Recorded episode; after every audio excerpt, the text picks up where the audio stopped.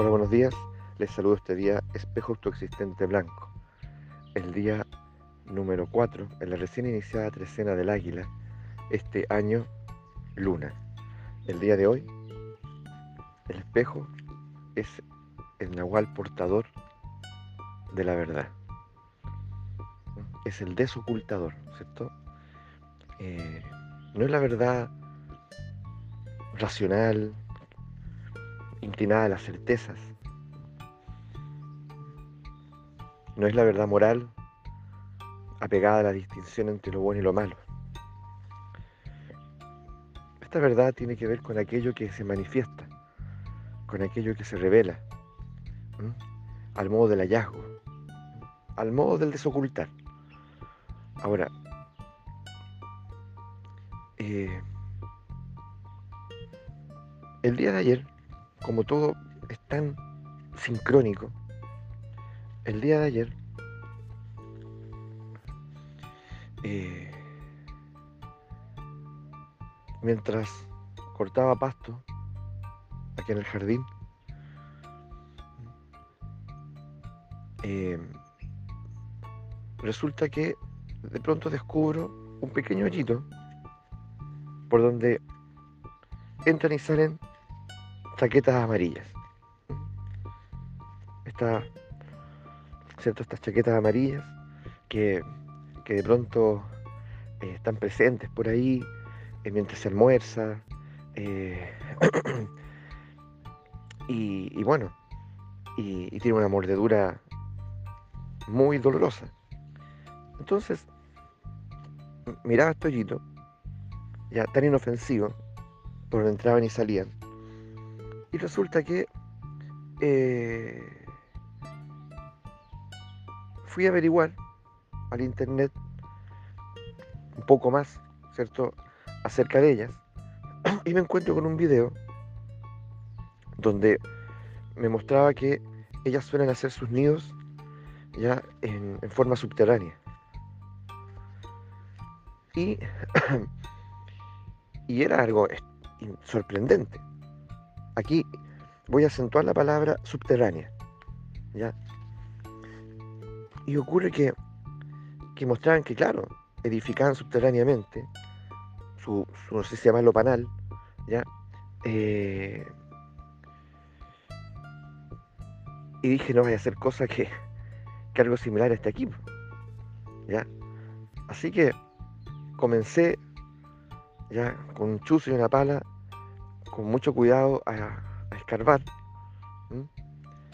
Eh, y tomé otras medidas también, ya ahí inspiradas por, por algunas precauciones inspiradas por el video. Y resulta, y resulta que efectivamente, no voy a contar todos los detalles, pero efectivamente me encontré con un con un nido de avispas enorme enorme, ya eh, a la altura del video que yo había visto. Y, bueno, ahí hubo que tomar otras medidas. Ya. Eh, pero todo esto fue construido, elaborado subterráneamente. Y, eran muchas capas y capas y capas.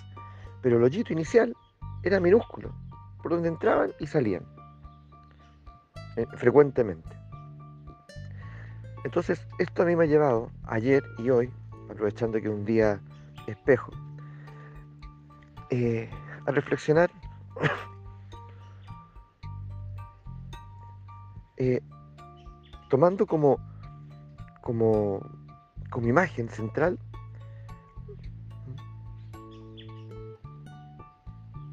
esto que yo le estoy compartiendo ahora, ¿cierto? Es decir, uno a veces ve algo que puede parecer tan inofensivo. Y sin embargo, allí hay toda una edificación subterránea que tiene muchas capas. Y hay vida ahí. Hay algo que ahí se está, sin que uno lo sepa, algo que ahí se está eh, fraguando, ¿ya? Eh, se está desarrollando.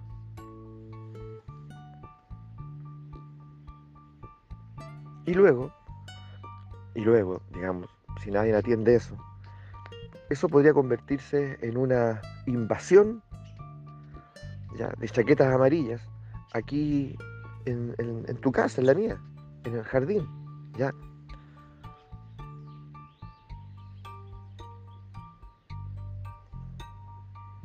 Yo quiero tomar de verdad como metáfora todo lo que estoy diciendo y todo lo que, lo que he ido observando desde ayer.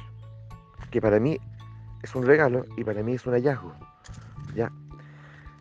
Porque en el fondo, si ustedes y yo lo llevamos a nuestra experiencia, a nuestra vida, ¿cuánto, cuánto responde a, una, a un comportamiento similar?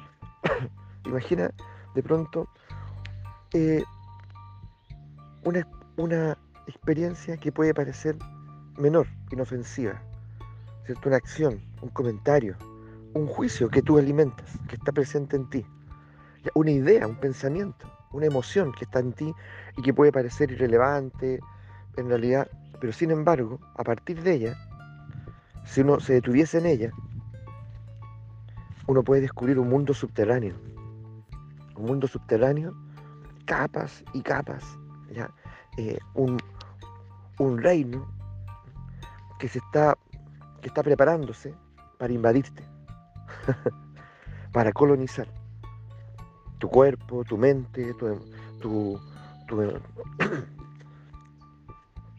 tus sentimientos.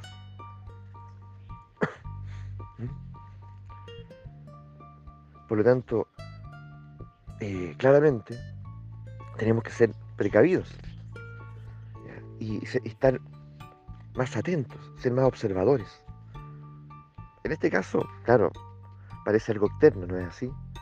Pero yo siento que es también una advertencia, es como un, regalo, por eso lo digo, es como, mira, fíjate, esto que tú, que a ti se te acaba de regalar como imagen, como acontecimiento, este es lo presente, este es lo muy presente en eso, porque puede equivaler ya a, a procesos humanos, personales o, de, procesos a los cuales están expuestos otros, o en el orden familiar, colectivo. Y ahí estamos, pues. Es decir, eh, por lo tanto, nada es irrelevante, nada es eh, inofensivo. Todo merece de pronto una atención especial. ¿Ya? ¿Qué tipo de pensamientos yo estoy alimentando? ¿Qué tipo de emociones? ¿Ya? Es decir, ahí tiene sentido lo del nahualismo cuando justamente cuando nos, llama a convertirnos en acechadores, acechadores de la experiencia. Y darnos cuenta de que esa palabra, ese pensamiento, esa emoción, ese sentimiento, esa acción, ya puede ser solo la punta del iceberg. ¿Ya? Porque detrás de ella hay un mundo subterráneo. Es lo que se asoma es lo que se asoma, en esa timidez, en esa vergüenza. Entonces uno, se pregunta, claro, ¿por qué vamos a terapia? Que es fundamental, pero de pronto eh, uno dice, no, si yo esto lo traté, esto yo lo he conversado, esto yo lo he trabajado durante años, pero de pronto descubrimos que sigue ahí, que estaba como solo durmiendo, o que había otra dimensión, claro, porque era la primera capa, hay otra, otra, hay un mundo subterráneo relacionado con eso hay un tejido subterráneo. Por lo tanto, ya saberlo es muy importante, porque no me engaño, no me engaña. ¿Ya? Entonces, tanto como terapeutas, como personas que, estamos abiertas a, explorarnos y a sanarnos, entonces tenemos que tal vez tomar otras medidas. ¿No es así? ¿Mm? Pero podemos hacerlo, claramente. ¿Cómo, cómo, ¿Cómo ustedes se conectan? Consigo mismo, con su experiencia a partir de este relato. ¿Ya? ¿Qué descubren? ¿Con qué se conectan? ¿Qué experiencia han tenido al respecto con ese mundo subterráneo? ¿Ya? ¿Y qué han hecho al respecto? ¿Qué hacemos al respecto? ¿Mm? Entonces, siento que este es un día de desocultamiento muy, muy, muy, muy importante, que está palpitando aquí, en este momento. Y, y tenemos que aprovecharlo, aprovecharlo. Pedirle al espejo que nos permita dar un paso más, ¿ya? Y ver tal vez lo que estando allí no lo hemos eh, diagnosticado, no lo hemos identificado. Que, no, que nos haga ese regalo, fundamental. Porque hay veces que tenemos que erradicar más de una manera más radical ciertas, ciertos patrones, como quieran llamarlo ustedes, rutinas, automatismos, ¿ah? obsesiones, vicios, que están ahí, que están ahí astutamente, ¿ah? asolapadamente, disfrazándose de inofensivos, pero no lo son. Ya, pues un abrazo grandote y seguimos caminando, seguimos despertándonos y, bueno, y sobre todo regalándonos testimonios, testimonios sagrados.